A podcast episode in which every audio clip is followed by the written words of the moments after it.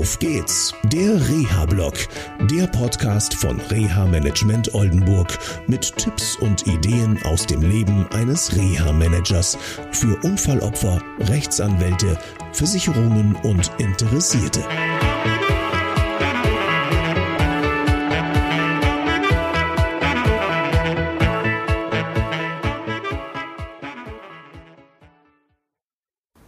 Hallo, schön, dass ihr wieder dabei seid bei Auf geht's, der Reha-Blog. Das Thema zweite medizinische Meinung haben wir schon ein paar Mal gehabt und ich will da nochmal drauf eingehen, weil es unheimlich wichtig ist. In einem ganz konkreten Fall geht oder ging es darum, dass das Unfallopfer vor drei, vier Jahren einen schweren Unfall erlitten hat, unverschuldet natürlich, und das behandelnde Krankenhaus ihm Hoffnung gemacht hat, dass es mit seinem rechten Knie aufwärts gehen würde. Es folgten äh, Operationen, man hat einen sogenannten Systemwechsel vorgenommen, man hat einen Nagel rausgenommen, dann Platten rangebaut und aus dem Becken kam etwas rausgenommen und äh, ja, wie man so schön sagt, reingefüttert, das nennt man Spongiosa. Und ähm, dann sagte man, ja, aber Sie haben auch eine Instabilität in Ihrem Kniegelenk. Ha, Überraschung, wusste man doch eigentlich im Prinzip vorher. Und dann hat man dem Klienten von mir gesagt, ja, Mann, also man könnte da, wenn das alles fest wird, was machen. Man kann letztendlich mh, hm, die Bänder wieder ähm, operativ korrigieren. Und mein Klient sagte immer wieder, und ich war bei diesen Gesprächen dabei, ja, aber es tut alles so weh und ich verstehe das nicht und ähm, könnt ihr nicht mal gucken, was mit meinen Schmerzen ist. Man hat gesagt, ja, ja, das ist so und das ist ganz normal. Und jetzt kommt der wichtige Punkt und wir waren dann wieder in diesem Reha-Planungsgespräch und die Frage kam auf, ja, wie geht es jetzt weiter? Was ist mit der Stabilisierungsoperation? Weil das Kniegelenk schlackert äh, hin und her. Und da sagt man auf einmal, ja, das war, was wir vor ein paar Monaten gesagt haben, das ist, zählt heute gar nicht mehr, das kann man gar nicht operieren.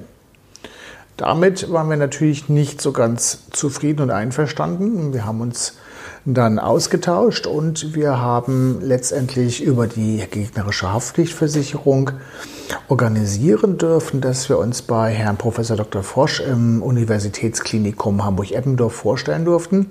Und der sah die Sache etwas anders. Und zwar sagte er, erstmal die Schmerzen lösen, erstmal lösen letztendlich das der Betroffene auch wieder schlafen kann. Und der zweite Schritt ist, wenn die Schmerzsituation geklärt ist, wenn das weniger geworden ist, wenn der Patient wieder schlafen kann, dann Vorstellung zur nächsten Operation und dann kann man sogar eine Bandstabilisierung vielleicht machen. Das muss sich allerdings jetzt im weiteren Verlauf erstmal darstellen. Also nicht aufgeben, wenn ihr eine Meinung bekommen habt, die jetzt gerade nicht so positiv ist. Vielleicht gibt es eine andere. Natürlich ist danach wie vor nicht mit gemeint, äh, dass man Ärztehopping machen kann oder sollte. Also da eine Meinung, da eine Meinung, da eine Meinung einholen, sondern vielleicht ein, zwei, maximal drei Meinungen und dann ist aber auch gut.